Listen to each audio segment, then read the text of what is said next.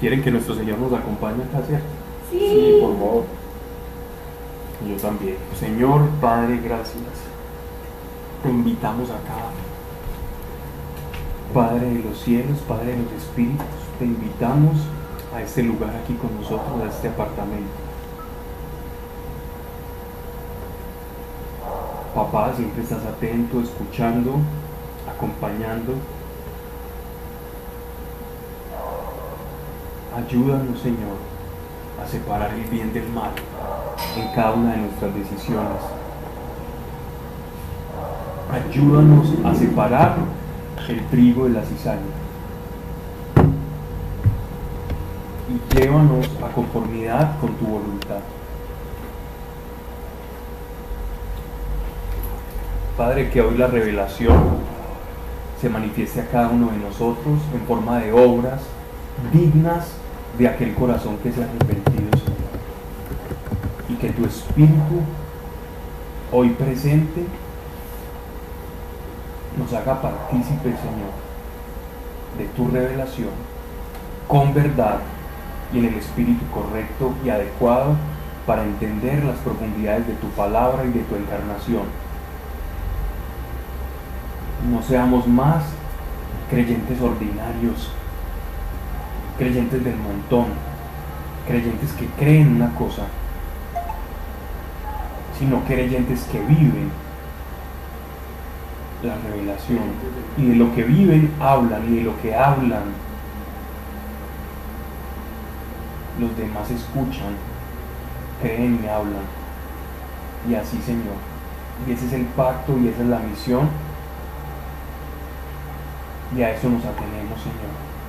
Y que hoy no se diga cosa alguna que, que sobre, que no esté de acuerdo a tu revelación, no nos interesa. Y tú aquí presente, Señor, nos ayudes a comprender cuán alto llamamiento tenemos cada uno de nosotros, sin importar lo que las circunstancias de nuestra vida cotidiana atestigua hasta el momento, o lo que nosotros podamos ver con nuestros ojos de la carne. Señor, que seamos todos en paz contigo hoy, en, estas, en esta hora y media, en el nombre de nuestro Señor Jesucristo. Amén. Bien, íbamos en libro Carta a los Hebreos, capítulo 5. Sí, vamos a empezar el 5.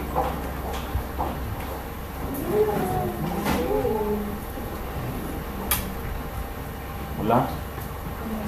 Bien.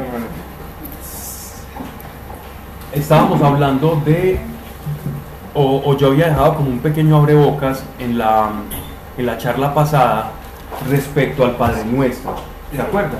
Entonces, en cada charla, exacto, vamos, vamos a tocar un punto del Padre Nuestro o un fragmento de esa enseñanza para profundizar en él.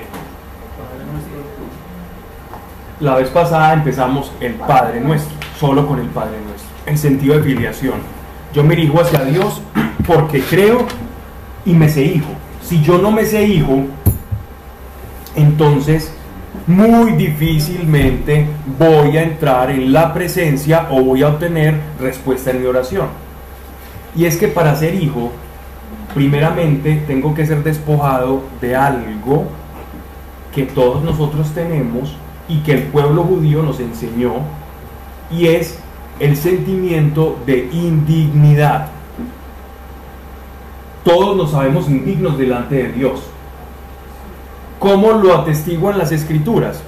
Muy fácil, de la siguiente manera.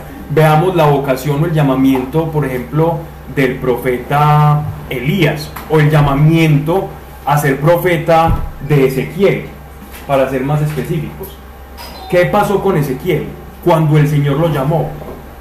Ezequiel se sintió, se sentó completamente, se sintió, perdón, completamente indigno cuando la presencia de Dios, el chequiná de Dios, la presencia manifiesta de Dios se le aparece a él y lo envuelve, entonces Ezequiel comienza a sentirse completamente impuro frente al ser que le estaba tocando.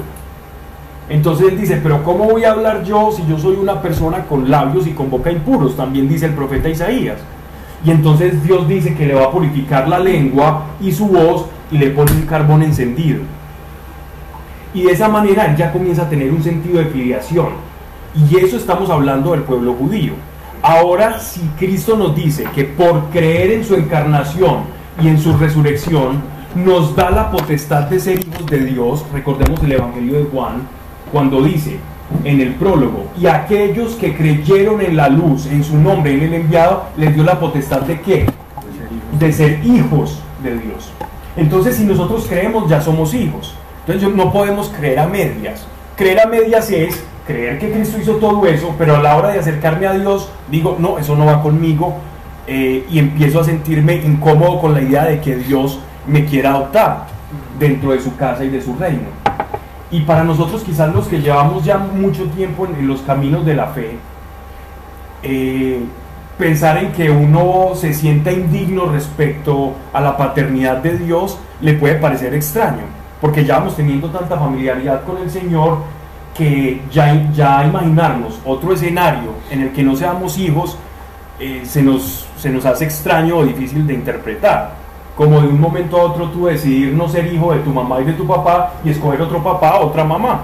Es como cambiarse esa mentalidad o ese, o ese escenario, ese chip, es, es muy abrupto, es una cosa muy brusca. Pero entendamos que no es fácil de asimilar como, la, como a los profetas. Cuando la presencia de Dios se hace manifiesta, no es